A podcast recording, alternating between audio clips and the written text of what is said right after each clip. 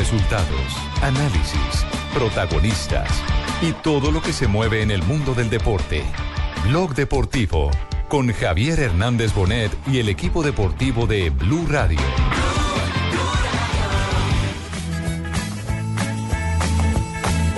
En la madrugada en todo el rancho Muchas gracias a ti. Y algo que no puede faltar en este proceso es una pluma roja y una pluma azul, como es su costumbre, para poder realizar su trabajo. Me encomiendo a Dios, me pongo mi sombrero y se aprovechar la oportunidad para agradecerle a la Federación Mexicana de Fútbol por darnos esta gran oportunidad, por creer en nosotros, por confiar en nosotros. Gracias a Dios nací ranchero. Entendemos la gran responsabilidad que hay con todo el pueblo mexicano, con todos ustedes. Pues ser feliz es lo primero. Una nación futbolera. Yo en el rancho soy feliz. Como bien lo dice el poeta George MacDonald, el mayor elogio a un ser humano, a un hombre, es que confíen en él. Porque querido, yo creo que lo más importante es que me quiera mi señora y mis hijos. Me gusta de veras cultivar la tierra, el olor a libre, el olor a sierra, es mi verdad. Libertad, es mi felicidad. Póngame una ranchera. 244, bienvenidos a Blog Deportivo. Póngame un alegría, corrido. qué alegría, Osorio. El dormilón Osorio ya le dicen en San- México. Sí, hágalo, humor. Hágalo, humor. ¿Y este que almorzó, oiga? No, no, caldo no, de alacranes, seguramente caldo de alacranes. Eh, Desde, desde el desayuno, desde el desayuno. Desde ayer. Señores, buenas Este man tardes. tiene que entrar a la casa de espalda para que crean que va saliendo. Desde el tetero. ¿Cómo, Marina? Desde el tetero. Que desde el comienzo del programa ya, ya Tibaquirá viene con todo. No se les olvide que George McDonald's es eh, el padre de la literatura fantástica, ¿no? Y yo que soy un poco exagerado, también es dueño de McDonald's. Bueno, cuánto me alegra que comencemos con alegría, con buena energía, porque indiscutiblemente hay Ya un toca tema... ponerme la cara. Claro, hay un Sí, tema del toca. día que no vamos a, a- ni a omitir ni a dejar a un lado. Y vamos a echarle diente al tema de eliminatoria y por supuesto selección Colombia. Pero la noticia hoy, con el paso de las horas, el anuncio ya oficial de parte de, de Decio de María, el presidente de la Federación Mexicana de Fútbol, que le entregó además bolígrafo rojo y ¿Libretica? bolígrafo azul. Fue una... Ah, es hincha de Millonarios y de Santa Fe, señor. No, mi señora, recuerde, recuerde que es el manejo de la libretita y él lo bueno lo escribe con un color y lo no tan bueno lo escribe con otro. Pero, se lo, pero una particularidad, Ricardo, y es que se clava el esfero rojo en la pierna izquierda entre la media y la canilla y el esfero azul en la otra media. Entonces el entrenamiento va mirando y va sacando de acuerdo al error o a la virtud. Exactamente. ¿Y los mexicanos están felices o no? Mm, claro, nos vamos a traer a Santa Rosa para México, lo vamos a trasladar para acá. Va con Va clavijo de bonita asistente, familia. dicen. ¿Cómo? con clavijo de asistente. No, no, qué clavijo, un clavijo no. Viene Osorio, con Osorio, Pompilio, sí. en Pompilio, qué bonito nombre, eh, Anoche- Pompilio. anoche- Yo me llamo Pompín y él se llama Pompilio. Lo cierto es que Ricardo. hoy lo presentan y hoy mismo la prensa le está dando con todo. Anoche fue tendencia. Oiga, pero si ni Supuestamente- siquiera ha jugado el pobre. Pero supuestamente quedó dormido, Se en, quedó dormido, sí. En el palco de, de- de los directivos de México. El hombre descansó un ratico Ay, la cabeza, pobrecito. le tomaron una foto Y ya. Claro, te quedas dormido en el, par- en el partido en el que tu selección, pobre el equipo que vas a Sí, sí, pobrecito. Es más, fue Ah, tendencia. está jugando. La, la tendencia es me duermo como Osorio. Anoche en Twitter. Le me tocó duermo un viaje como muy Osorio. largo. Me duermo como Numeral me duermo como soy. Numeral. Numeral me duermo con Osorio. Ah, Sí, pero En la gente en México, en ¿Quién le da México es muy difícil. ¿Quién le da es muy- Natividad? En México es muy difícil. En México. Ah, En México desde... estaba pensando con los ojos cerrados para adentro. vea esa cantidad de colombianos jugadores que han ido y se han devuelto. Y también cuántos han logrado... Ah, no, los buenos. ¿Son más los que se han quedado o son más los, Los que se han devuelto? Calero a, a partir de su trabajo y Luis su Gabriel. Rey. Luis Gabriel Rey, Rey, hoy Darwin. como goleador. Carlos Darwin. Quintero. Jackson le Es fue muy cierto, bien. Joana. Carlos, Darwin Chitiva, Chitiva triunfó en México. Jackson le fue muy bien. Es cierto, pero una cosa, Es muy pero una cosa es jugar Ay, en la liga y otra allá, bien señor. distinta manejar los intereses de una nación, si no la más poderosa de América Latina en lo futbolístico, es decir, lejos de lo que pasa con Brasil, con Argentina, en ese contexto eh, de, poderío, de poderío, exactamente, de billete, de caja, de manejo, me parece Pero que México lo- está muy por Lo encima. de mismo decíamos de Brasil, ¿no? Cuando, cuando Osorio fue, dijimos que era muy, muy difícil para un técnico estar allá. Pero finalmente es que, pero es que a Osorio no lo podemos medir porque ni, no, ni le fue bien ni mal ni nada. O sea, no, no fue un paso muy fugaz. El, ¿no? el balance habla de? Osorio César Corredor. Ah, ¿cómo le va? cuando, Bien, cuando ¿Ya le estuvo pasó la en Puebla fue en el clausura 2012. Ya le Dirigió, pasó la raya. escuche César, dirigió 11 partidos. Sacó 8 puntos en esos 11 Usted siga partidos. hablando Muy que- mal. Dos que victorias, no le escuche. dos empates y 7 derrotas. No fue positivo, pero fue muy corto. Pero no se compromiso nomás y no da como para analizarlo a partir de esa corta experiencia. Ahora, Bien, ¿Quién habla de hizo ese análisis tan. ¿Quién hizo ese análisis tan profundo y efectivo? No, yo dije que no daba para analizarlo, justamente no lo Ah, analicé. Niega su nombre, muy bien. Paulo Ríos se llama. Pablo Ahora, Dígale el nombre, no le que, tenga miedo al padrino. dígale, tenemos ¿no? que decir No que miedo a es César. de lejos el eh, nombramiento más importante para un colombiano en la historia, hablando de selecciones. Es una selección mundialista. es A mí no me parece, no comparto lo suyo, Pino, ¿no? Por favor. Con todo respeto. Mire dónde me han México, metido a mí, ¿dónde he estado yo? Otra cosa es Costa Rica y Honduras, son dos selecciones menores. Una Costa Rica con Y Bolillo, más y Bolillo México, por con favor. Ecuador. Qué pena, Ecuador también está dos escalones Ah, yo pienso que te estás pasando de falta de respeto a Pinos. es verdad. ¿Cómo eres ¿Y de? Perú? Y- Perú. También está por debajo Pinto de estuvo de. Perú. Perú podrá ser, pero México, México Ah, tiene mucha más historia estás por debajo de mundialista. Perú. ¿Cuántos mundiales Sí. tiene O sea, me México? toca ir a dirigir a Canadá pues para poder hacer tener No, credenciales. tampoco, No, tampoco, tampoco. Ni siquiera No. si, diri- si diriges Me toca Estados dirigir a la. China, pues. Óigame, Ahora, a- Ay, me sirve por lo de los containers. Acá, incluyendo, incluyendo, por, por supuesto al profe Pinto, al profe Bolillo, hay que decir que este es el técnico... Colombia. Claro ¿Qué le que parece? sí. Colombia. El técnico número 12 Chicharrón en no estar al nadie. frente de una selección internacional, el colombiano número 12. Y la lista Y es bien interesante. Claro que sí, Francisco Maturana estuvo en Ecuador, en Costa Rica, Trinidad y Tobago, por supuesto, aparte de la selección Colombia. Hay que sumar a César Bueno, y en Maturana. Perú. Claro, en Perú. César Maturana, el hermano de Pacho, que estuvo en Panamá. Eh, Eduardo. Borrero, que no sé si lo recuerdan, que dirigió la selección. Eduardo Borrero, un colombiano, un barranquillero, que dirigió la selección venezolana en la Copa América del Ah, pero 97. Venezuela. Ya. Eh, por supuesto está Bolillo con Ecuador, Guatemala, Panamá y por supuesto Sí, yo no he hecho nada, pero- técnico de la selección análisis. Colombia, Jorge Luis Pinto con Pero- Costa Rica, con Honduras, eh, pasa es Luis que Fernando Suárez con Colombia. Ecuador y Honduras, el Cheche Hernández que estuvo en Panamá y en República Dominicana, Sí. Reinaldo que ha estado en Honduras, en Ecuador. Eh, Wilmer Cabrera que dirigió inferiores, las selecciones juveniles De y los Estados prejuveniles de Unidos. los De los Estados Estados Unidos. Unidos. Alexis que dirigió la selección de Honduras en Olímpicos. Ah, ya le Alexis. Mendoza. Eso es, eso es Pero, importante. pero es que Alexis, Alexis. tiene- Bueno, pero todos esos no Alexis. superan lo de Osorio. No. No, y Lo que Alejo, pasa es que México ha ido, que México ha a técnico de las 15 inferiores. mundiales. Pero a ver, a ver, a ver, a ver. De a uno, de a uno, de a uno, de a uno. Nos estamos pisando Pero ¿qué, todos. qué- qué desayunaron? A ver, de a uno. ¿Qué dice eh, Alejo? Y que nos faltaba Eduardo Lara, que es el número 12, que ahora es el nuevo técnico de las selecciones juveniles de El Salvador, que también está como 10 escalones No, abajo de por México. supuesto, por supuesto. Fabio, ¿voy a agregar algo al respecto? Sí, no, simplemente aclarar ¿Sí o algo. no? Alexis Mendoza no alcanzó a dirigir la selección en los Olímpicos. La clasificó, pero no se la dejaron dirigir. Ah, bueno. Y JJ iba a puntualizar algo más.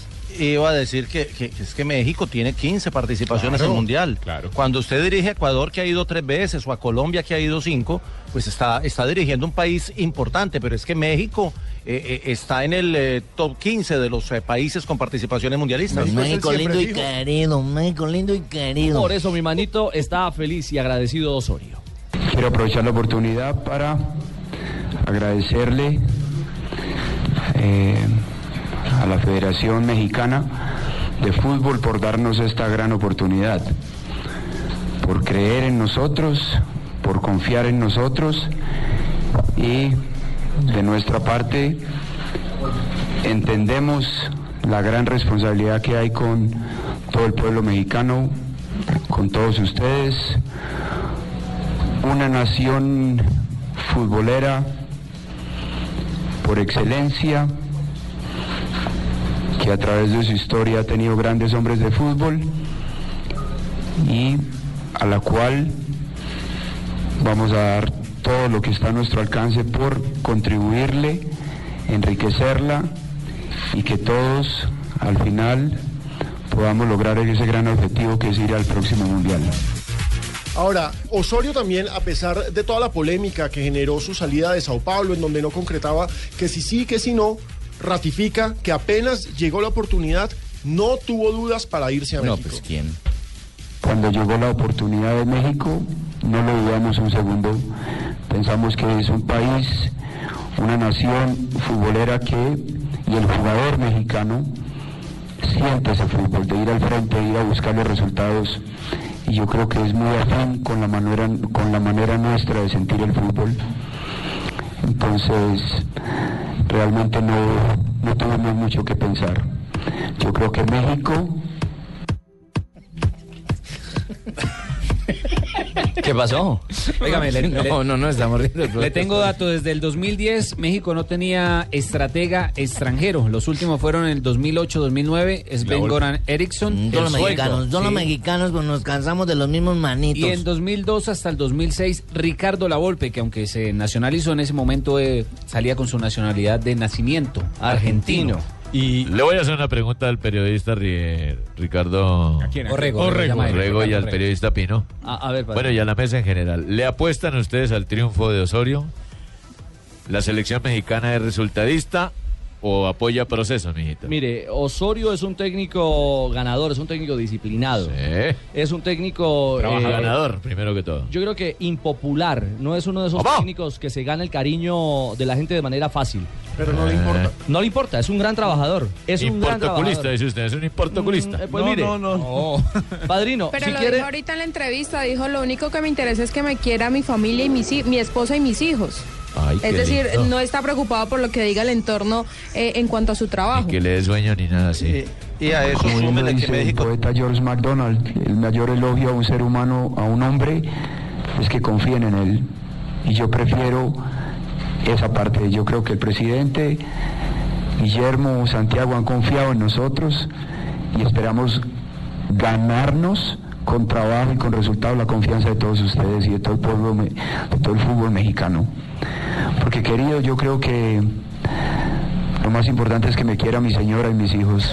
Ahí está. Qué bien, qué bonita Ahí está, respuesta. ahí Qué está. inteligente respuesta. Además- qué bien que coman McDonald's. Muy No, bien. no, no, no, no, no, no, Además, no, si ustedes no, se dan cuenta, él cuando llegó a Atlético Nacional, la resistencia que tuvo Brava. fue impresionante, Sí, fue muy y- brava. y la logró cambiar. les ganó a todos. Todos. Ganó, Y ganó expulsó a todos. Millonarios también. y en Millonarios también. y sobre Caldas todo en también. Medellín. El problema sí son los directivos, porque son calenturientos.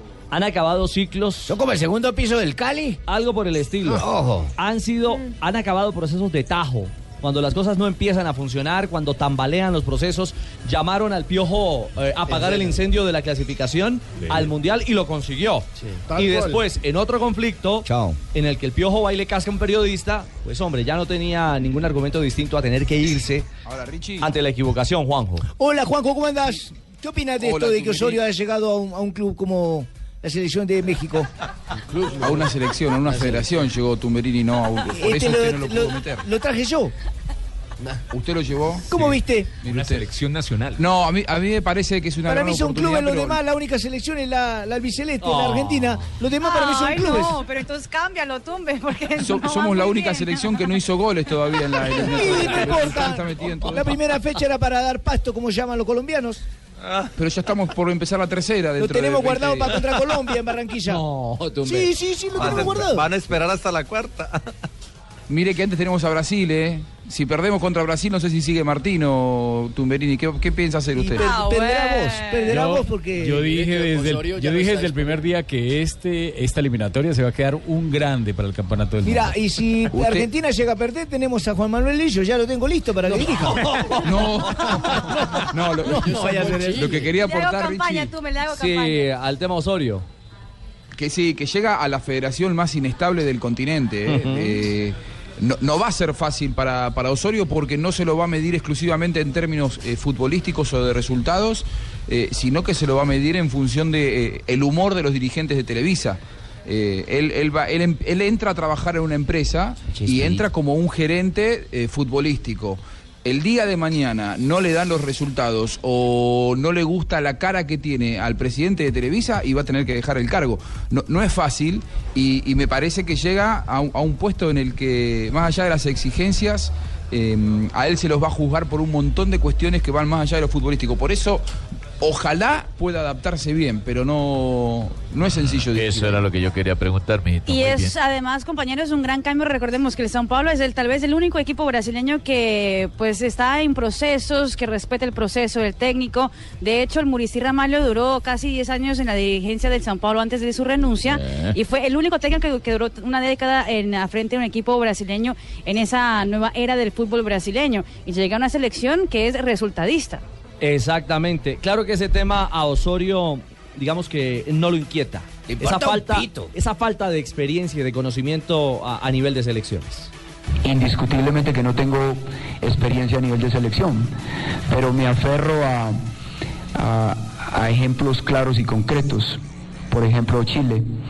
Toman la decisión y le dan esa gran posibilidad a, a su técnico actual, a Paoli, y yo creo que ha sido muy exitoso. Yo creo que uno se prepara como ser humano y como hombre de fútbol y muy difícil predecir a dónde va a llegar. Las oportunidades van llegando y yo espero que esta nueva oportunidad obviamente va a cuestionarme más como seleccionador que como entrenador. Osorio es un técnico capaz, es un tipo Sí. capaz. Es- es un hombre que prepara muy bien las y cosas. gústele a quien le guste o no le guste, es el colombiano con más alto cargo en la historia de Ay, selecciones Ricardo, ahora con quién voy a aprender más portugal, portuñol. Más por- Se acabó el yogo, yogo. No, hay yo yogo, estaba yogo. aprendiendo yogo, yogo. Todos los días yogo, yogo. Más un, más un nombre mucho fantástico. Ah, y les tengo dato. ¿Qué pasó? El día de el día de la despedida de Osorio que él habló muy bien portugués, pues habló con Yogo Yogo cinco claramente con su portuñol, Leyó, leyó. pero exactamente, atención, él tenía un discurso que lo había hecho su asistente técnico Milton Cruz en el São Paulo, que Ah. él pidió, lo, lo dijo en español y él lo pasó al portugués y por eso es que el vocabulario de Osorio había tenido un gran eh, pues una gran cogida en Brasil, dijeron, "Wow, y de la nada aprendió tanto portugués para su despedida." No, no, hombre. Ah, acogida, acogida. Acogida, sí, Ah, acogida, sí, sí. exactamente. Qué bueno por él. Yo pensaba que bueno por él. Otra cosa Ricardo, también. al que, al que le fue bien fue al de Tuca Ferretti, que tenía la tarea de liderar la selección mexicana mientras llegaba el técnico. Y, Pero y- es que va a haber siempre frentes. eh, Claro. Siempre va a haber frentes, Tibaquira, y en un país polarizado, tan polarizado en el tema del fútbol como México, porque México todavía no cuaja, viene de vivir una pesadilla hacia Brasil 2014. Los mexicanos sí. están muertos de miedo de lo que va a ser esta eliminatoria. Se ganaron una camino- Copa de Oro embolatada. Eh, por bien arbitraje. polémica, bastante Sí, polémica. con ayuda de los árbitros. Se la regalaron Además- a México. A- además, eh, aparte de que va a dirigir selección, sale de un club que estaba en crisis, y eso no lo podemos olvidar. La salida de Osorio va acompañada de la salida del presidente del Sao Paulo. Pero eso no es culpa de Osorio. Sí, no. Además, lógico. Lógico, pero, pero ante la llegada de la oferta salió rápido y No, salió pero, bien. pero se dio el lujo de renunciar a ese Sí, a- un club de Brasil. Además en México ya le tienen guardaespaldas, está Blue Demon, el Santo, todos los luchadores. ¿Cómo titula la prensa mexicana a esta hora ya la confirmación de Osorio? El diario Récord titula Ataque y Mundial los objetivos de Juan Carlos Osorio y medio tiempo saludan al nuevo timonel. El colombiano ¿Me estás demostró su conocimiento papito? del ¿Me estás fútbol mexicano. No, al No, no, timonel. no. No, no, Leonel, no, a Osorio. ah, pensé que me llamaba hoy también para selección. Yo estaba sonando No, Leonel no, Timonel. Ah, Porque pero- habla de sí. que el conocimiento del fútbol mexicano ya, porque me voy. pasó por el Puebla. Recordemos que si le va bien y los tiempos se le dan a Juan Carlos Osorio, estará en la Copa Confederaciones de R- Rusia 2017 y el Mundial si clasifica. Y ya hay fecha para su debut oficial, va a ser el 13 de noviembre en eliminatorias. no, con dígale que no debute un 13, que eso trae mala suerte. Recuérdele a Peckerman, recuérdele a Peckerman el 13. Sí, 13 de noviembre en el Estadio Azteca frente a El Salvador. Ese es el estreno oficial. Sí, señor. Nada más y nada menos que en el Azteca, en el DF, fecha FIFA ya por eliminatoria al Mundial.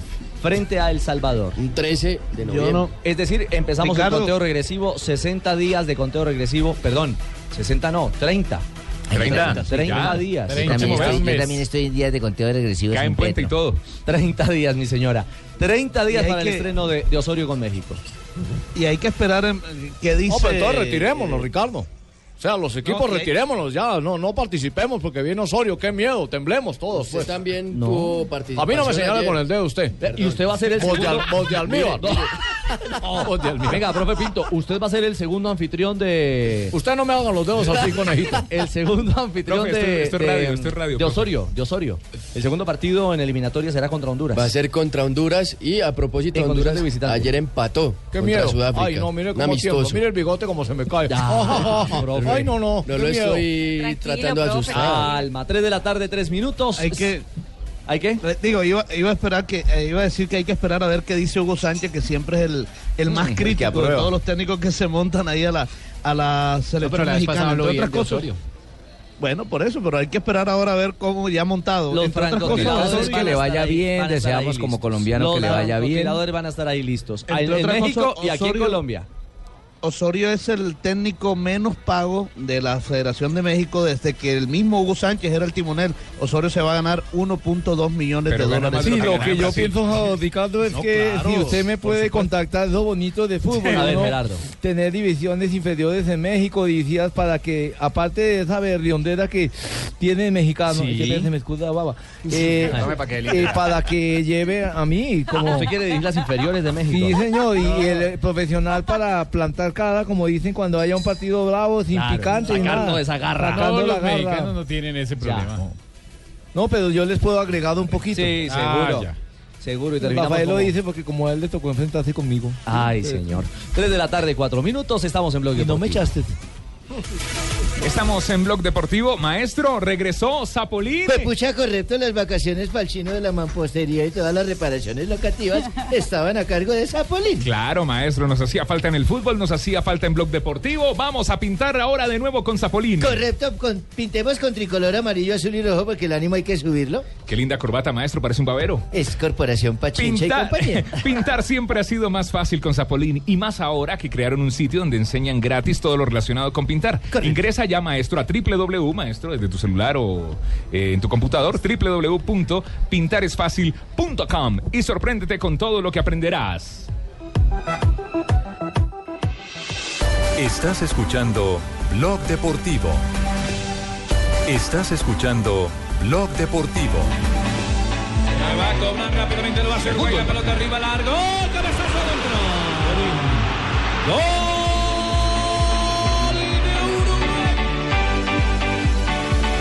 Triste porque queríamos ganar. Creo que un partido bien disputado. A usted le dicen tigre. Cuando a alguien le dicen tigre es porque es un tipo que conoce o por lo menos mide a su presa. No creo que ningún peruano quiera que le paguen a un entrenador de selección para que aprenda. Pero el apodo de Tigre no tiene nada que ver. Yo soy Ricardo Gareca. Eh, o sea, el apodo de Tigre es algo que, como si a usted tendría un apodo y le llaman. me dicen tigrillo. Yo creo que nosotros ganamos un partido que muy pocos van a ganar acá y eso Fue un rendimiento muy alto. Tenés que tener un rendimiento muy alto para no perder contra estos equipos.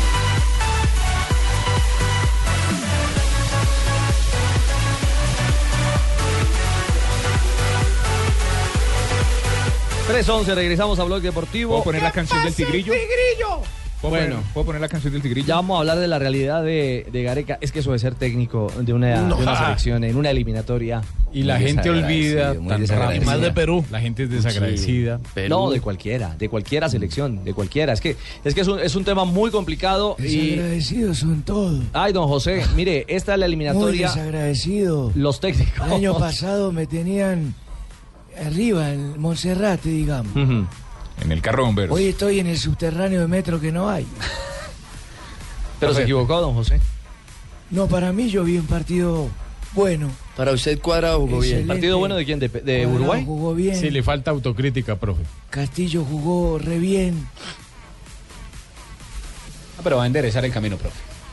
Hoy no entiendo, se me endereza nada. Bueno, eh, hablando en serio, hablando en serio de lo que fue esta Colombia, creo que hay muchas incertidumbres frente a lo que fue esta segunda presentación de un equipo mm, que en lo futbolístico uno puede perder contra Uruguay, ¿ah? Pero la forma, y la más en forma lo Montevideo. hace. Uno hace 42 años no se ganaba. Lo más Exacto. normal es perder con Uruguay. Y Uruguay lleva 18 partidos invicto allá. Pero la forma. Esta es la forma. Las Sí. maneras, las maneras es, los que, es lo que en un momento determinado... tonito, es el tonito. Y el El, planteamiento. el- el- el tonito no de anoche, sino de lo que va de Copa América hoy. También. Sí, hay que ser crítico. pero ya lo otro es pasado. Ya eso es pasado, hay que hablar Sí, ahora, es que es eliminatoria. pasado, pero cuando, cuando se repiten errores. eh, Claro, hay- Fabito, hay porque la gente en. Barranquilla quedó bien, bueno, un 2-0, pero un 2-0 falso, ¿y me entiende? Ahí como enmascarada la vaina ahí porque ya, y se ganó 2-0, pero no jugó bien. pero, ¿qué es mejor? ¿Qué es mejor? ¿No jugar bien y ganar como lo hizo Colombia ante Perú? ¿O hablar bien de una selección como la de Perú y estar sin puntos en la tabla de posiciones? También es cierto. Sí, sí, Lo tiene que toda pasa la es que, razón. digamos que acá hay dos lados y yo creo que esa es la invitación que hay que hacerle a la gente. Por un lado se perdió de visitante, es normal perder de visitante en la eliminatoria. Uno Y clasifica ante, al y mundial. ante Uruguay en el Montevideo Claro, más. Uno clasifica al Y- y- mundial y las ganando cuentas no están todos graves. los partidos de local J. Las Ya cuentas son así de simples. Uno clasifica clasifica directamente ganando todos los partidos en Barranquilla. Ese es el objetivo. Ahora, para ganar en Barranquilla necesitamos mejorar muchas cosas porque lo que se mostró en estos dos primeros partidos es que hay unas ausencias en el medio campo, hay vacíos tácticos, ah, se necesita encontrar solución porque No por hay más buenos delanteros que tengamos no estamos encontrando generación de juego y aparte de eso necesitamos con urgencia un líder de Camerino porque Mire. el Camerino está recochudo. Y yo quiero, yo quiero agregar algo. Eh, el equipo no jugó, es cierto, como dice Fabio, no jugó bien en Barranquilla, ganó. Pero eso no significaba que era una nómina intocable o era una nómina para repetir. Me parece que ahí comienza la equivocación de Colombia. Ese planteamiento. El Colombia necesitaba tener más control de pelota, necesitaba, necesitaba tener más poder en el medio campo. Neces- necesitaba eh, plantear un partido para, para recuperar y controlar y además generar algún tipo de riesgo. Y nunca encontró un volante de esa característica en, en la primera parte y, y el sufrimiento fue absoluto. Vladimir Hernández desperdiciado, oye, Pero Chará ¿cuál Vladimir? desperdiciado. No, no, no, No, no, no, no, Cheito, no, ese no es el camino. Yo creo que sencillamente es eh, eh, dentro de lo que se tenía, porque había alternativas. Usted miraba al banco y había opciones de armar un equipo distinto con Alex Mejía, Mejía. con Cuellar, Con a- con, Jackson el Martínez. mismo Jackson Va, Martínez. Jackson, en hermano. un momento determinado eh, eh, frente a esta frente a esta realidad. No sé, Juanjo, ¿qué, qué análisis hace de lo que de lo que se vivió en Montevideo eh, el día anterior? Eh, Richie, yo vi un equipo eh, inexpresivo, un equipo que además no tuvo rebeldía y que además no tuvo un camino. Eh, jugadores incómodos en sus puestos, un planteo que coincido contigo, no termino de entenderlo, no sé qué hacía Cuadrado sobre la izquierda, más allá de que Cuadrado tuvo una muy mala noche como eh, la mayoría de los jugadores de Colombia. Yo creo que si uno rescato por ahí es Carlos Sánchez, eh, que, que jugó a lo Carlos Sánchez, pero que no tuvo nunca compañía ni tampoco alguien en quien apoyarse. Pero yo, yo vi un equipo que me parece está repitiendo eh, quizá algunos vicios de lo que en alguna otra oportunidad le pasó a, a- a Colombia, que es eh, el exceso por ahí de confianza, ¿no? Creer que se es más de lo que se es. Cuando uno pierde la humildad, cuando uno pierde el camino, eh, re- retomarlo es realmente complicado. Y esa falta de liderazgo de la que eh, hablaba Pino, yo con- coincido plenamente. Eh, hoy leí la nota de él de muy buena por cierto, en, en el golcaracol.com sobre la ausencia de Yepes y me parece que falta al- eso, ¿no? Eh, ese, ese baño de humildad hoy en jugadores que me parece que se han eh, ocupado de pensar en otras cosas y no que otra vez hay que empezar a jugar los 90 minutos con la selección para ir al Mundial. Juanjo, eh, disculpame, primero que todo, gracias por destacar lo de Carlos Sánchez. Hola, Burgas. Sabés que fue uno de los mejores jugadores No, de Uruguay. habla de Sánchez no, de. Colombia. Gracias Sánchez por de destacarlo y por darle esa trascendencia. No, no, La de- Roca, La Roca. de La Roca. La colombiano. Él no dijo La Roca, dijo Carlos Sánchez. Pero el colombiano. pero es que- Pero no dijo La Roca. Hay algo claro, Burgues. El partido de Carlos Sánchez, el uruguayo, fue fenomenal. Tremendo. Por eso lo acaba de decir Juanjo. Fue gigante. Es homónimo, es homónimo. Fue gigante en ese trabajo por la banda derecha.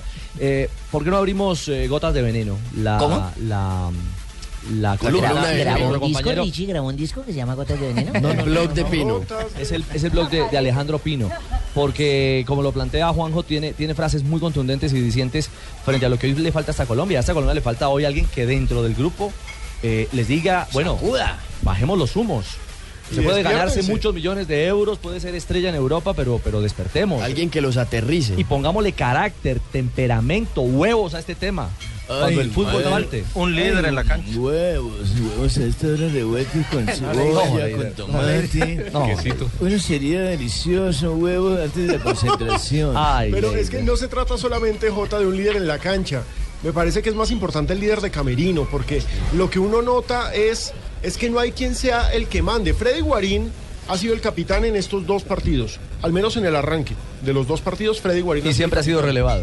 Y Freddy Y Guarín flojo. siempre ha sido suplente, pero más allá de eso. Y al regresar Abel. allá de sido re- eh, relevado, siempre ha sido suplente con Peckerman. Freddy Guarín, ¿cómo se va a sentir capitán de jugadores que siempre han estado por delante de él? Y eso que Freddy Guarín es el capitán del Inter No, de y, es, Milán. y es de Puerto Boyacá, que esos son templados. Y ellos son bravos. Pero le, respe- le están respetando el ser quizás el más antiguo, el jugador de más tiempo en este proceso. Ahí, ahí es cuando uno tiene que empezar a mirar las posibilidades que no están. Alejo, sí, pero, tradicionalmente, tradicionalmente al capitán no lo sacan, no lo No, sustituyen. no lo tocas. el capitán no lo tienen en cuenta, digamos, en cuanto a una lista. Uy, ¿será que va a jugar o no? No, el capitán Pero casi siempre fijo. No Entonces, cuando un capitán es interino, digamos, en este caso, como, Claro. como lo, lo es Guarín, Por pues, eso es la ausencia de. Falcao Rafa en la titular también se convirtió Pero- en, un, en un dolor de cabeza en un momento determinado para elegir un capitán. ¿Por qué no Claro. David Ospina? Creo que se hubiera resuelto con mayor eh, prontitud y claridad un jugador que ha sido determinante en la eliminatoria anterior.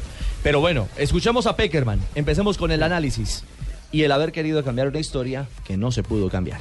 Teníamos ganas de, de torcer la historia. Eh, siempre Colombia le ha costado llevarse un resultado positivo y lamentablemente otra vez no se dio. Pero pensamos como nos pasó la anterior eliminatoria que también nos tocó perder y después clasificamos para el Mundial. De todas maneras, pienso que el resultado, por supuesto, es justo. Uruguay fue contundente, que el primer tiempo fue parejo, control el gol de Uruguay, jugada detenida, y nos descompone el segundo gol. El segundo gol nos descompone porque llegó muy rápido en el inicio del segundo tiempo.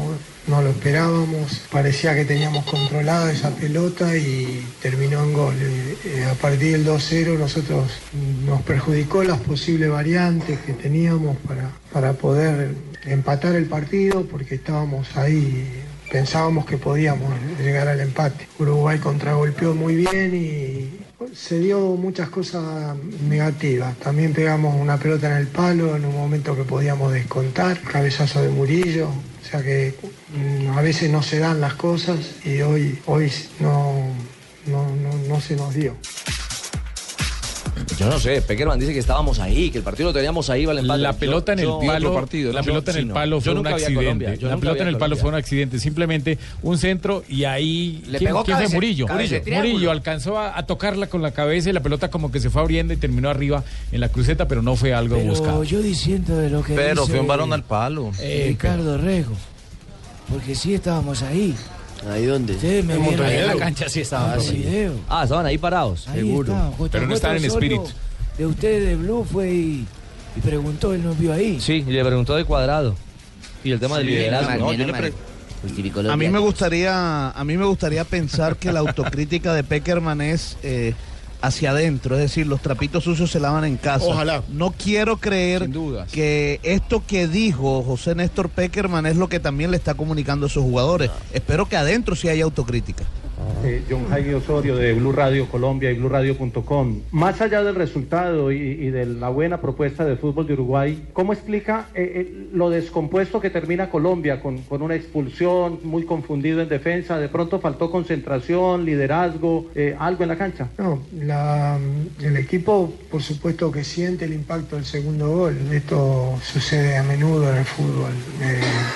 Entonces al intentar ir por el, por el descuento se abren algunos espacios y, se provocan errores. Uruguay estuvo certero en eso eh, y lo hizo valer. Eh, la expulsión sí, la lamento mucho porque en realidad no, no estaba lejos, no, no sé la intención realmente. Puede ser que lo haya, golpeado, pero hubo varios roces en el partido y ya con el partido casi terminado es lamentable. Yo no lo conozco Cuadrado, no es un jugador... eh, digamos, malintencionado, no lo ha sido nunca, así que en realidad quisiera verla con profundidad, quizás eh, con un, un plano mejor la jugada, pero, pero dudo de su mala intención. Ojalá que, que no, que no quede esa imagen porque él no es así, y lo lamento. ¿Le van a dar mínimo dos fechas, Rafa, o no? Sí, pero Debería. conociendo la confederación, lo ¿Qué mismo que hicieron con? Zambrano. Zambrano en la Copa América cogió y agredió a un rival, Aranguis, y resulta que le dieron una fecha. Por eso era que pensábamos que no jugaba, o yo pensaba, que según el reglamento no debería haber jugado con, con Colombia. Y jugó, entonces le pueden dar una fecha nada más. Bueno, aguardaremos. Eso sí, en Italia le están dando con todo a Juan Guillermo. La Gaceta de los Sport, que siempre lo ha elogiado desde que llegó a la Juventus, hoy escribió en su edición Increíble noche para Cuadrado, protagonista de un partido negativo. Lesionó a su compañero de la Juventus, Martín Cáceres, y luego dio un codazo inútil que le costó la expulsión. Pero no estoy de acuerdo con la Gaceta en la primera jugada. Entonces ¿Cómo- que cierren ese diario, mijito, que Rafael Sanabria No, a mí no me importa, Él, Raúl. él no lesionó a Cáceres. No, no, no, No, no, no, no, no, no, Sanabria. no, no. Porque yo le no, no puede tocar a. Sanabria. No, pues. no puede ser posible que en una, en una jugada, una pelota dividida, donde él va y traba la pelota y sale lesionado el, propio jugador, le echen la culpa a un No jugador. fue mala No, intención. En la segunda, en la segunda sí tiene toda la, tiene toda la culpa a cuadrado, pero en la primera no tiene, no hay ni falta. No, hay ni falta. Se desplanta mal el pie Exacto. izquierdo. el pie de Entonces el que el que Es esté viendo el que esté viendo la jugada de esa forma está loco. Para mí, Venga, yo, yo estoy loco porque mi forma de ver es imprudencia de cuadrado, como muchas veces usted No, nos ha explicado. no. el jugador va ¿Y Richie? mirando y Sí, no Mari. para la patada imprudentemente. ¿Para qué me Aquí podemos averiguar, eh, recordemos que los árbitros están muy cerca de nosotros aquí en, una- en esa zona de Montevideo y pudimos averiguar y no sabemos exactamente el detalle, qué fue lo que escribió Eber López en el, ah, ¿cómo se llama eso? En la planilla, Del en el informe. informe arbitral exactamente. Informe. Pero es sí se reportó algo especial con Juan Guillermo Cuadrado. Todavía no se ha reportado qué específicamente, pero sí reportó algún asterisco sobre la conducta del colombiano. Eso mínimo fue un, un Bueno, codazo en la jeta que le eh, metió. Eh, atiendo una pregunta más y ya acabamos esta. Es que reglamentariamente lo que él tiene que colocar en el informe es transcurrido el minuto 90 más el segundo de la reposición, fue expulsado el jugador Juan Guillermo Cuadrado por propinarle un codazo a un adversario en una conducta violenta. Llame usted a los de la pipa y póngales eso. Otra pregunta más. Eh, José, cerramos. Buenas noches. ¿Cuál es el verdadero Colombia? ¿El de Barranquilla o el, o el insípido de Montevideo? Bueno, aquí vinimos a jugar como la noche de la bruja, vinimos disfrazados de una mala selección. Vea pues. 324. Eh, hacemos pausa y regresamos en Blog Deportivo. Oiga, qué sufrimiento tan arrecho, ¿no, Ricardito? ¿Sufriste, Pingo? Uy, dígame, yo vi el amarillo perdiendo 3 por 0. Ahí sí que prefiero dormir con Tibaquirá en un hotel, la madre. Que cierren la caseta. ¡Ay! Que cierren, cierren la caseta del Sport porque a Sanabria no le gustó el Salió, pingo no, Sarmiento. salió del closet y- del y- pingo. Y que cierren arriba el cielo porque que el padrino ¿Cómo, callado. mijo? No se, vaya- no se vaya a hacer traer, venga. mijo. Venga, venga. Pregúntale a Jota que durmió paz. con él un mes. No se haga traer, mijo. Calma, Una, calma. una perfecta 324. relación de un mes. Ya volvemos. Estás escuchando Blog Deportivo. Estás escuchando Blog Deportivo.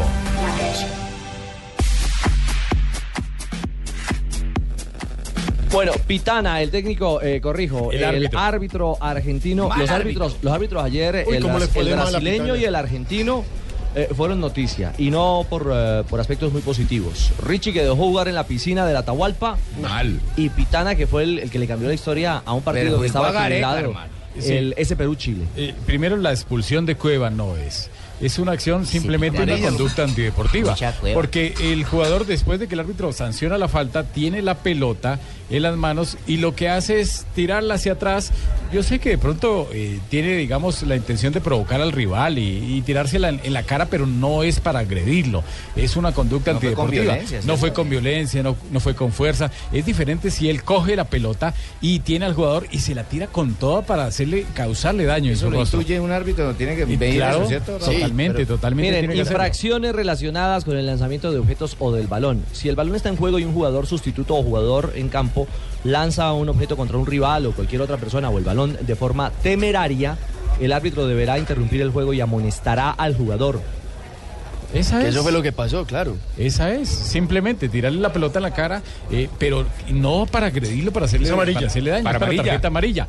Hay formas de que usted le tire como jugador la pelota a un rival y le haga daño y tiene que ser tarjeta roja. Si es, lo indica aquí, con fuerza excesiva, debe ser expulsado. Totalmente. debe intuir el Por Totalmente. conducta violenta. Pues Eso Rafa, es pero diferente. también puede ser que el árbitro haya llegado prevenido a ese partido porque en Perú-Chile siempre Es un partido. Pero tampoco es un clásico. no, pero, pero es un pero- clásico. Pero, pero es un árbitro, es un árbitro Un que dirigió, dirigió partidos del campeonato del mundo, un árbitro que dirige en una liga tan brava, tan complicada Ahora, en ¿quién ese, mide en ese la aspecto. fuerza excesiva? Claro, es El un tema de interpretación del El árbitro, central, Juan. el árbitro Claro, tiene que es el interpretarlo. criterio del árbitro. Pero ahí, ahí no la ahí no se puede discutir mucho. No, pero y bueno, pero él puede decir que, para él sí. Sí, pero, pero para él sí en esta y en Argentina usted lo ve cada ocho días que dan zapato de lo lindo. No dirige así.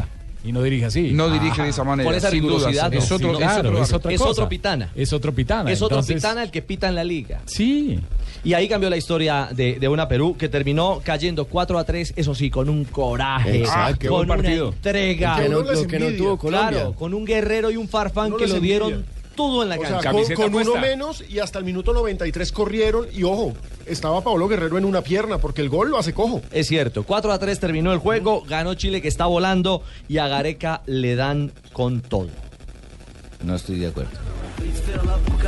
Soy Carlos Alberto Navarro de- del programa deportivo. Ya sé que no podemos hablar de la vida privada de los jugadores, ya sé que usted tampoco habla de los árbitros, entonces vamos a hablar de la cuestión futbolística. A usted le dicen tigre. Cuando a alguien le dicen tigre es porque es un tipo que conoce o por lo menos mide a su presa. Y cada rival debe ser una presa para un entrenador, porque lo que busca es comérsela. Comérsela en el fútbol es ganarle. Y nosotros tenemos dos partidos. Y no tenemos en el currículum de Gareca, sí tenemos títulos como entrenador del club. No tenemos participación en, eliminatorias, pero sí la jugó. Lo que me sorprende a mí, cómo se le puede escapar en dos partidos, dos situaciones tan claras. Especialmente la de hoy, en la que Perú juega de local, el cuerpo de asesores que usted tiene o de asistentes no, lo, no, no- no hacen que perciba lo que estaba sucediendo, que con nueve hombres Jordi no podía entrar, porque tenía que reacomodar el mediocampo. Y también nos dijo que usted está aprendiendo. No creo que ningún peruano quiera que le paguen a un entrenador de selección para que aprenda. Pregunta. En cuanto a su concepto y su desarrollo, usted primero, en el apodo de Tigre no tiene nada que ver. Yo soy Ricardo Gareca. Eh, o sea, el apodo de Tigre es algo que, como si a usted tendría un apodo y le A mí llama. me dicen tigrillo. Bueno, entonces, mire, yo, eh, de acuerdo cómo se presentó, por su nombre. Entonces, el apodo no tiene absolutamente nada que ver con lo futbolístico. Eh, porque me digan tigre a mí no significa de que la selección va a jugar como por lo que me dicen a mí. Yo soy Ricardo Gareca, ¿no? Director técnico, entonces el apodo me gustaría que usted lo saque o si tiene esa opinión de... de- no, tengo, no tengo manera de responderle. En cuanto a lo otro, son, vuelvo a reiterar, son todas afirmaciones que hace. Y en cuanto a las afirmaciones, yo no voy a responder. O sea, si ya tienen un preconcepto, si ya tienen un concepto formado, entonces eh, simplemente me limito a responder las preguntas futbolísticas que ustedes me pueden hacer. En cuanto a las afirmaciones que ustedes tienen respecto a mí, respecto a lo que usted considera, son, son afirmaciones suyas, o sea, son conceptos de ustedes. Son conceptos que nos estamos formando de usted, señor Gareca. Bueno, entonces por eso mismo se lo digo, o sea, a lo mejor tengo la suerte, o tenemos la suerte de ¿Debe haber ganar, un cambio? o de ganar dos partidos, ¿Debe y haber el un cambio? concepto, bueno, yo lo, lo único que le puedo responder las preguntas anteriores, o sea, respecto a qué, que nosotros seguimos teniendo fe, que esto Eso es dirigir a Perú. Esta es la canción que se le dedica difícil, a ¿eh? Ricardo el Tigre Gareca. Pero agresivo el periodista.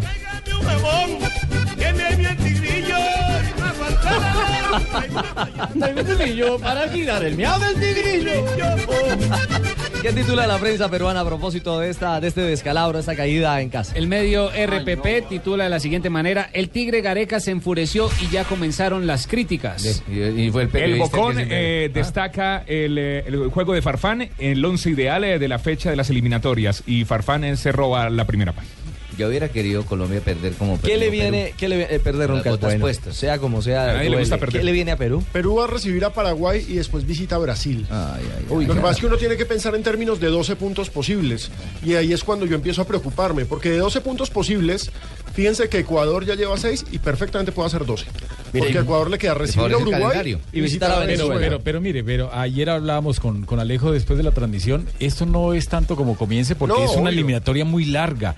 Entonces, así como al comienzo Perú le puede, a Ecuador, perdón, le puede quedar muy fácil y a Colombia le pudo haber quedado complicado. Después viene también jornadas el otro año donde van a ser difíciles y pueden perder los 12 puntos. Además, Perú tiene un aspecto positivo en esas eliminatorias y es que tiene al goleador histórico de la selección peruana, que es Pablo Guerrero, Ah, que ayer a alcanzó a Teófilo Cubillas con 26 goles. O sea, con Guerrero eh, pueden remontar la situación. Además que Farfán dijo que es el mejor 9 de la historia de Perú. Hay equipo. Bueno, Perú y como es larga... es que siendo goleador no le da puntos. Pues, pero le No, puede servir para más adelante. Y como es larga la eliminatoria y da tiempo a recuperarse, por eso es que preocupa más lo de Colombia, porque no se lo puede analizar exclusivamente desde lo futbolístico, sino que hay que analizarlo en términos de liderazgo, de vestuario, de problemas de convivencia. Entonces, tiene que solucionar otras cosas para, para después encontrar las soluciones futbolísticas. Es cierto, Y, Juanjo, 334. pero preocupa más lo de Argentina. Eh, ya vamos a hablar de Argentina. Tranquilo, tumbe, 334. Eh, eh, lo que está largo es este análisis porque tenemos que ir al break. Tenemos noticias contra reloj. Y regresaremos con mucho más después de esta jornada de la eliminatoria. Ya se vienen partidos aplazados en la liga. De la liga colombiana. Tenemos también información Volvemos a en torno nuestro. a nuestro fútbol, a nuestra liga. Y mucho más en Blog Deportivo. Estamos en Blog Deportivo, el único show deportivo de la radio con Zapolín Maestro. Zapolín está de nuevo en Blue Radio. Correcto, correcto, porque venimos a pintar de todos los colores de las selecciones que juegan eliminatorias. ¿De qué color quiere pintar el estadio? Correcto, pintarlo de color azul, por ejemplo, azul a su madrado. Qué buen color. Vive la emoción del fútbol profesional colombiano eh, con eh, Zapolín. Vive todos los partidos. Descubre el sitio web donde los expertos de Zapolín te enseñan gratis cómo pintar y aún mejor cómo arreglar esa humedad que tiene la pared del cuarto hace días. Correcto, cuando hay humedad toca resanar, limpiar y volver a pintar con Zapolín. www.pintaresfacil.com Zapolín. De nuevo, bienvenidos a Blue Radio, la nueva alternativa a los programas deportivos y al fútbol colombiano. Estás escuchando Blog Deportivo. Estás escuchando Blog Deportivo. En Blog Deportivo Almundo.com. Vacaciones en serio.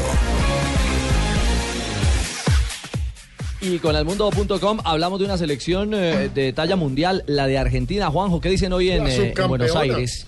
La subcampeona del mundo. ¿Qué dicen hoy en Buenos. Aires de, de esta otra pálida presentación en Asunción? Eh, hay mucho desconcierto, mucha bronca. eh, me parece que toma mucha fuerza la ausencia de Messi, más allá de que creo que aún con Messi esto no hubiera cambiado demasiado, porque la actuación de Argentina la estuve revisando eh, ahora a la tarde, porque eh, ayer estuvimos relatando el partido de Colombia en el centenario. Eh, Argentina tuvo una, otro paso en falso. de no ser por Romero pudo haberse ido abajo en el marcador, sobre todo en la primera parte. Después en el segundo tiempo Argentina intentó equilibrarlo. Ahora, estoy seguro que más allá de si jugó un poco mejor un poco peor, los dos, las dos primeras fechas lo encuentran a Argentina muy por debajo de las expectativas. Perdió el partido más ganable de los, de los cuatro de este año eh, 2015 y eso es lo preocupante, porque por delante Juanjo. le queda Brasil de local y después Colombia en Barranquilla, ¿no? ¿Y qué tanto tiene que ver las críticas que recibió la selección argentina eh, después de lo que pasó en la Copa América, no? Porque es que lo masacraron, los masacraron a los jugadores que yo creo que tienen el ánimo, porque no puede ser posible que jugadores tan importantes que tiene la selección argentina, así no esté Messi, Se vean tan estén- pequeñitos, se estén vean así, tan pequeñitos se vean como cualquier equipo. El tema Tevez, por ejemplo. Mira, eh, sí, hay, dos o tres cosas. Eh, Tevez, evidentemente, en la selección argentina no tiene lugar. Lo llama Martino porque no le queda otra, porque presionan los medios y, y tomó una, una actitud demagógica. Ahora, para él es el tercer centro delantero de, de Argentina. Estoy seguro que si hoy la Argentina tuviera un presidente electo, un presidente con respaldo, no como segura que es un interino y que va a tener que revalidar su posición en, en el mes de noviembre o en el mes de diciembre, eh, hoy se estaría hablando en términos de probablemente en la cuarta fecha, si no se dan los resultados, que el presidente lo, lo eche a Martino. De esto hoy no se habla tanto porque no hay un presidente. En definitiva, la transición en la cual está sumida el fútbol argentino lo tiene también una transi- transición futbolística. No solamente es dirigencial, sino futbolística. Los jugadores están fastidiosos, están enojados. Eh, el fútbol argentino está en crisis a partir de un Martino que además a mí me parece que se equivoca. Así como hablábamos de errores puntuales de Peckerman, eh, Martino intenta revalidar en la selección argentina lo que hizo con aquel Newell's campeón del 2012. Era un equipo en el que, eh, el que el que se acuerda cómo jugaba aquel equipo era eh, muy equilibrado, había relevos, estaba todo debidamente medido al centímetro y, jugaba realmente muy bien. En una selección nacional, los futbolistas en el corto plazo llegan el, el jueves, hacen eh, regenerativo, el viernes hacen pelota parada, el sábado salen a la cancha. No hay tiempo para inventar la fórmula de la pólvora. Con una selección eh, nacional. De Entonces, acuerdo. Martino está intentando hacer algo que no puede hacer en una selección nacional, salvo que se lo den eh, para trabajar durante eh, todo un año y- trabaje con los jugadores del mercado local, algo que no va a pasar nunca. Y Argentina, comenzando por el Tata, se esperanzan en que aparezca Lionel Messi. Esto fue hace 15 días. eh, sabemos que su evolución va dentro de los términos normales. Sinceramente no, no podría aventurar este, una definición respecto a su presencia y mucho menos quisiera que cualquier cosa que yo diga esta noche este, tenga que ver con generar una expectativa en función a nuestros malos resultados. Bueno, la realidad para Argentina, ¿cuál es? Ya lo contaba Juanjo, se viene Brasil en la primera fecha de noviembre, ¿no? No se sabe dónde. Qué lástima, che. Recordemos que la Acá próxima vamos a fecha, recibir como merece. La próxima fecha de eliminatorias recibirá Chile recibirá a la selección Colombia, Argentina, Brasil, Ecuador recibe a Uruguay, buen partido ese, Bolivia enfrenta a Venezuela en el partido de los sin puntos y Perú recibe a Paraguay. Esto sería el 13 de noviembre, estamos esperando por supuesto la confirmación. Exacto, 12 o 13 de noviembre es la fecha. Atención eh, porque puede ser que no se juegue en Buenos Aires, Richie. ¿eh? Eh, hay una especulación que indica que puede jugarse en Córdoba o en Mendoza.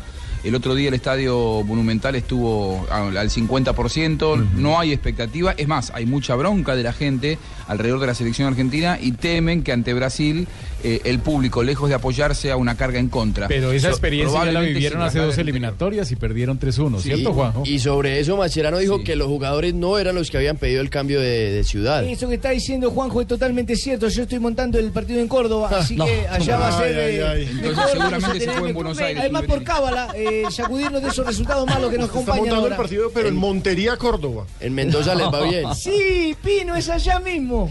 Montería, Bueno, Córdoba. eh, Y ojo. Richie, Sí.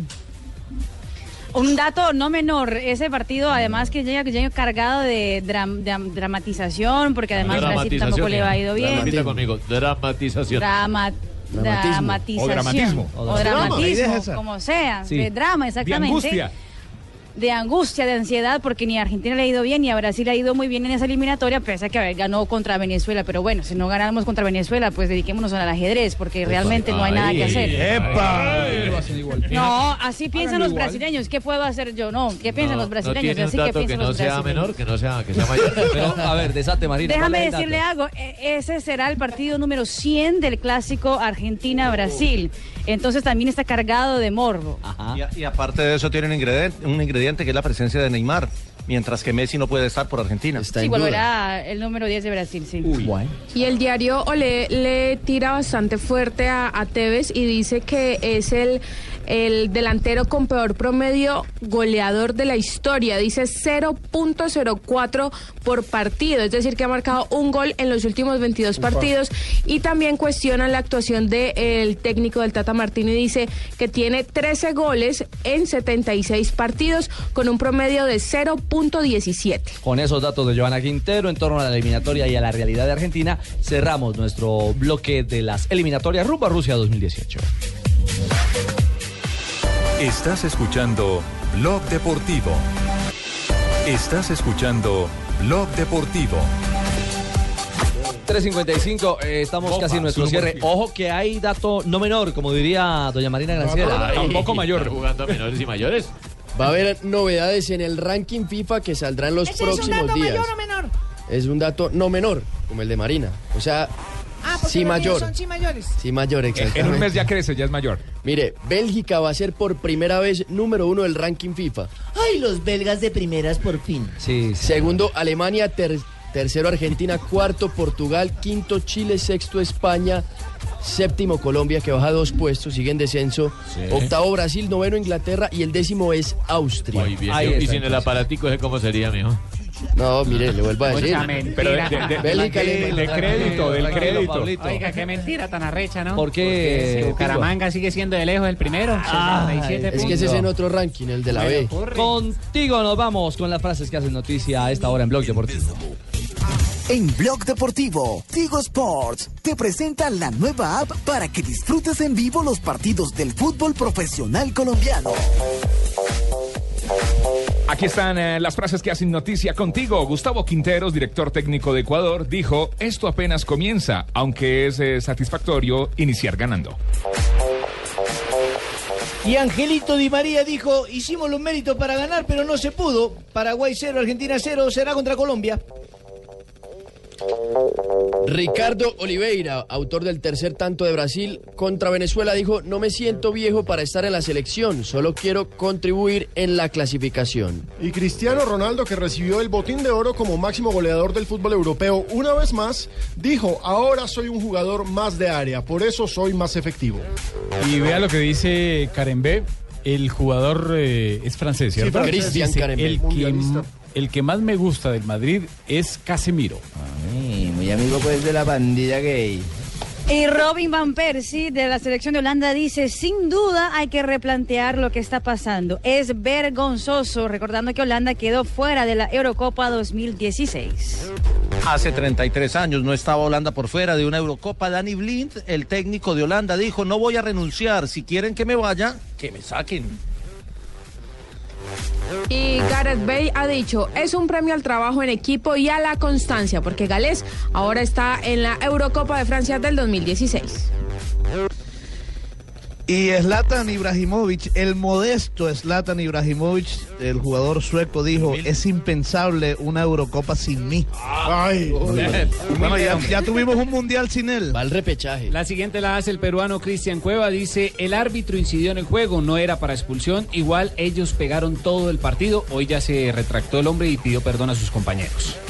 Bueno, y ojo, porque Matthews, el jugador alemán, dijo, solo hay un merecedor del balón de oro, y ese se llama Leo Messi. Muy bien, las frases que hacen noticia a esta hora en Blog Deportivo. Contigo vive la emoción del fútbol profesional colombiano en tu smartphone porque llegó Tigo Sports, la nueva app exclusiva de Tigo con los partidos del fútbol profesional colombiano en vivo y mucho más. Tigo Sports. Y las noticias diferentes llegan de la mano de la señora Marina Granciera. Volando con LAN. Y sus noticias curiosas. El que no está volando es Lamar Odom, ¿se acuerda de él? Una estrella de la NBA, fue de los Lakers, ganó además dos títulos de la NBA en el año 2009 y en el año 2010. Antes de casarse con Khloe Kardashian, una de las hermanas de Kim Kardashian, de la familia esa del reality show. La familia loca. Exactamente, la familia reality respétela, show. respétela. No, pues que es... Siga, mija, siga. Desatore, desatore, Todo el que se mete ahí termina loco. Juliana está de luto con esa noticia, Marina. No, es que Lamar Odom fue encontrado en un prostíbulo en la ciudad de Las Vegas de inconsciente y lo llevaron al hospital y aparentemente, según ah, agencias de noticias de Estados Unidos, está entre la vida y la muerte. No, Hay que recordar a nuestra ¿no? audiencia que Lamar Odom divorció de la Kardashian, de Khloe Kardashian, porque tenía problemas con el crack después de juntarse con la, Kardashian. Quedó loco. Ojalá fuera la rodilla. Y atención que tenemos las periodistas deportivas ahora una nueva colega, se llama Lisa Ann. ¿Y por qué es diferente? Porque ella fue actriz porno. Ah, bueno. Y Ay, por acostarse tanto ejemplo. con hombres eh, o del mundo deportivo, dice ella que se acostó con más de 200 hombres del fútbol americano. Desde un punto muy alto. Que se, iba, que se iba a crear un programa deportivo. Qué Eh, iba a cosa crearse un inmunda, programa deportivo. Y ya debutó en la radio de Estados Unidos hablando de la NFL, también habla de la NBA. Y además tiene un picante su programa que va en las noches, a las 10 de la noche, y que ha tenido una buena acogida durante esta primera semana. Y lo que mueve hoy en las redes sociales es la foto que posteó el argentino Lionel Messi en su casa en Barcelona, con un pijama donde está uno de los siete enanos de la Blanca Nieves, el gruñón. Un regalo de su amigo Luis Suárez. Y lo que pone Messi es, ¿y por qué será que me dan la camiseta del gruñón? Y claramente se ve que hay un gran parecido entre gruñón y el argentino. Enano aletoso. Bueno, ahí está. Las noticias curiosas que se van volando. Le tengo una que no es curiosa, pero sí es noticia. Hoy a las ya va a iniciar el compromiso entre la equidad y el deporte. Ya inició. Desatore, desatore. ya Desatore, sí. Y por la fecha número 8 a las 8 de la noche, digo, Independiente ¿quién? Medellín no visita al Boyacá Chico. ¿Pero quién La equidad contra el Deportes Tolima acaba de iniciar, dice Pablo Ríos. En techo. Fecha número 7. Metropolitano Partidos aplazados. Y por la fecha número 8 a las 8 de la noche, Medellín visita al Boyacá Chico. Iba a agregar algo, JJ. Y, y otra que no es curiosa, nos toca con Estados Unidos, el- la eliminatoria a los Olímpicos en marzo. Empieza Colombia. Sí, empieza Colombia de local y terminan en Estados Unidos, que le ganó a Canadá la, la decisión del rival de Colombia. Así nos dijimos eso. En LAN.com encuentra todo para administrar tus viajes. Puedes comprar tus tiquetes, eh, canjear tus kilómetros, consultar estados de vuelo y más. Eso es volar diferente con LAN. Vigilado Superintendencia de Puertos y Transportes. LAN ahora está en Blog Deportivo. Vamos volando con LAN. Volar diferente es que todos los detalles de tu viaje estén en el mismo sitio. Ingresa ya a LAN.com y encuentra todo para armar y administrar tu viaje. Compra tus tiquetes, canjea tus kilómetros LAMPAS, haz web check-in, consulta el estado de tu vuelo y mucho más. LAN, vuela diferente. Aplican condiciones y restricciones. Vigilado Superintendencia de Puertos y Transporte. Estás escuchando Blog Deportivo.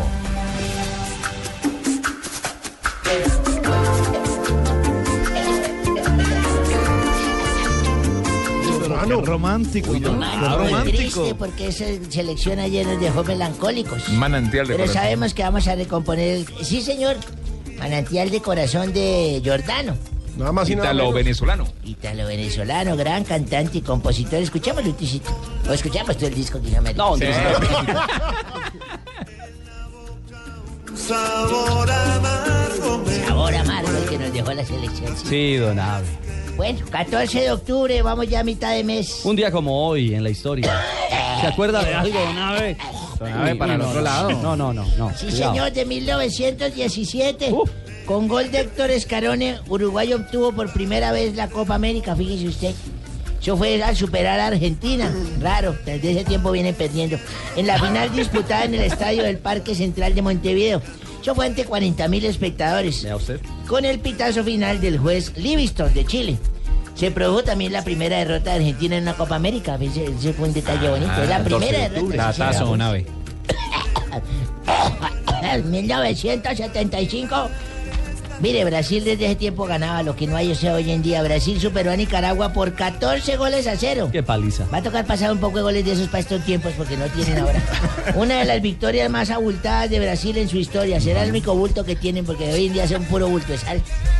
1989 fue fundado en el municipio de Envigado, el departamento de Antioquia, el Envigado Fútbol Club, es lo que llaman el equipo naranja. La cantera. Sí, señor. Cantera de héroes. Se caracteriza por tener una cantera muy elevada y considerada por muchas de la- las mejores del país prácticamente. Allá han salido jugadores como el Dorlan Pavón, el, el Víctor Cortés, eh, Guarín, Guarín. Mao James. Molina. James. No voy a decir lo que dicen. Juan Fernando Quintero. Juan Carlos Ramírez. Giovanni Moreno.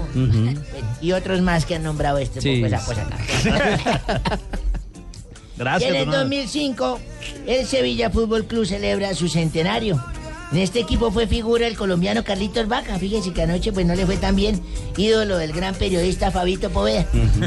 El equipo fue fundado en Carlitos 1905. y un día como hoy, ¿Qué pasó? hace 25 años yo estaba jodido, estaba mal de plata y dije, ¿dónde me rebusco yo plata? ¿Quién? Como un negocio bueno que yo pueda hacer. Pedir Me prestado. Me, me fui para Pasto. No, no, ¿Sí? no tenía amigos ahí, me fui para Pasto. Y más a ver si es cierto que los pastusos caen tan fácil. Ah, se fue a Me tramoyar. paré en una esquina y dije, bueno, señora, ¿cuál culebrero? Este chiste dura 15 minutos. dije, bueno, señoras y señores, vamos a ver, aquí en la mesita apueste usted 300 mil, gane 600 mil con una sola pregunta. Apueste y todos, ah, vamos a apostar, decían, vamos a apostar. A ver, apuesten, a ¿Cómo ver, rápidamente, rápidamente. Tienen ya toda la plática puesta. Listo, con la letra U me dan el nombre de una pieza de ropa que utilice una mujer. Rápidamente con U, a ver, a la una. Y todos pensaban, no, no, no sabemos. A las dos y a las tres. No puedo ninguno, la plática es para mí. Una camisa. La respuesta, una camisa. Ay, qué sí, señoras sí, señores. Ah, pues claro, una camisa. Y decían Pues entre claro. ellos. Perdiendo los dije, bueno, para que sigan desquitándose, desquitándose. Apuesten 400 mil, ganen un millón. A ver, apuesten. cuatro-. Y volvían así para que se levanten. Todos, bueno, apostemos, dice, apostemos otra vez. Esta es una pieza de ropa que empiece por T de hombre, a ver, de. Rápido, a ver, por D a la una. Y todos pensaban, no, no se puede. ¿Y qué decían los pastusos? No, no, no sabemos, no sabemos, es por T, muestra a ver por T. Decían, por D, a las dos. A las tres no pudieron, la plática es para mí, señoras y señores, la respuesta, dos camisas. Dos camisas, sí, Tumbador. señores y señores. Dije, bueno, ahora sí, apuesten cinco mil, ganen Amigo de 15 mil. Tumberini, usted, ¿no? Apuesten cinco mil, ganen 15 mil. Claro. Y esta sí se la votó fácil. Y socio de A ver. Ah, Una además. pieza de ropa que empiece por T. Dijeron tres camisas. No. Ay, don No, Abe. la ve. Iba también, don Abe. No, no. Don Abe, ¿se supone que uno debe reírse aquí o no sé? porque no- Cuatro camisas. Don Abe, sale de la, la- sale de la alineación del humor. No. Nos tumbó el tiempo, don Abe. 4 de la tarde, 7 Es minutos. que este chiste es fino, pero miren de lo vengo a botar.